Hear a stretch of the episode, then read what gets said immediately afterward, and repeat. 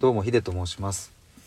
今回はですね個性を認めるということについて話していきたいと思いますえっ、とまあ今回の話はですねあのまあよく 言われている言葉である個性を認めようお互いを尊重しようということの本質というか、まあ、僕が今、えー考えている暫定的な、まあ、答えになるんですけどもそんなことについての話です。えっとですねこの気づきっていうのは本当に僕がまあ1ヶ月前2ヶ月前ぐらいかなにあったんですけども今日もちゃさんとコラボをしまして聞いてくださった方もいらっしゃると思うんですけどもそこで改めてうんそうだよなって思い直したことなんですね。だからちょっと今日今収録しています。えっ、ともちゃさんが、えー、とお子さんを育てていらっしゃって3人いるんですね、えー上から女の子女の子男の子と。で、えーおっしゃっていたのがみんな違うっていう 性格とかですね特徴っていうのが違うと。うんとまあ詳しくはですねちょっと聞いていただければと思うんですがえーっとですねそれをその3人とも違うということを認めているんですよねもちゃさんは。それっていやいや親なんだったら当たり前でしょとかっていうねえー、とそんなご意見もあるかと思いますが僕はいやいや違うっていうのが僕の考えでむしろ近くにいればいるほど個性を認めるっていうのはむちゃくちゃ難しいんですよね。だってそれだけ大切なやっぱ存在だし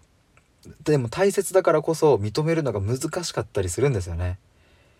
逆に言えばまあそうだな。年数回会う友達ぐらいであればまあちょっとしたねえそれどうなの？って思うこともまあまあ個性だよねっていう風に受け止められると思うんですが例えば彼氏彼女っていう関係性であったり兄弟、うん、母親父親、まあ、親子関係とかね。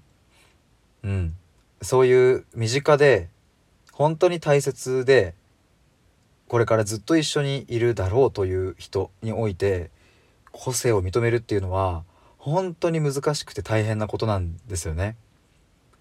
なぜ難しいかもう少し深掘りするとやっぱり家族っていう関係性ってえーっと少なくともいつも、まあ、一緒に家にいたりね、まあ、いなくてもやっぱ過ごす時間は長いわけで過ごす時間が長いっていうことはきっと同じことを思っているだろうと自然と思っちゃっていることがあるわけですよね。つまり親であればきっと子供は自分に似るだろうということを思ってしまいますし、うん、逆になんだろう逆にっていうかなんだろうな。まあ彼氏彼女においても価値観が近いから付き合っているはずだという前提があったりしてね。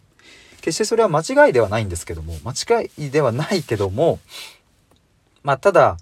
えー、とそこが前提になってしまうとちょっと苦しいという。つまりどこまで行っても親子であっても恋人であっても兄弟であっても他人なんですよね。これは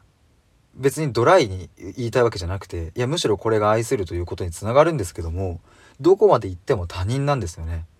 なぜなら経験が全く違うからです。似た経験はあっても全く同じ経験っていうのはしてないんですよね。僕は3兄弟で全員野球をやっていましたがそれぞれ違う高校に行きそれぞれ違うチームで過ごしていてうんでまあそして一緒に食卓を囲むことがね何度もあったのでそういう意味で言えばその瞬間は同じ経験かもしれませんがそこで感じ取ることはそれぞれ違うわけですよね。そうすると違う価値観になって当然なんですけれどもでもそれを認められなかったりするとその相手親だったら子供子供だったら親の個性っていうのを認めるのが難しいっていう。とてもとてもここはねうん超大変で理解するのが難しいポイントなんですがここを一番近い存在である家族でできた時にそれが愛として発露していくんじゃないかなっていうことを僕はここ最近思いました。そして今日もちゃさんとのコラボの収録でまたそれをこう気づかせていただいたなというふうに思います。以上です。ありがとうございます。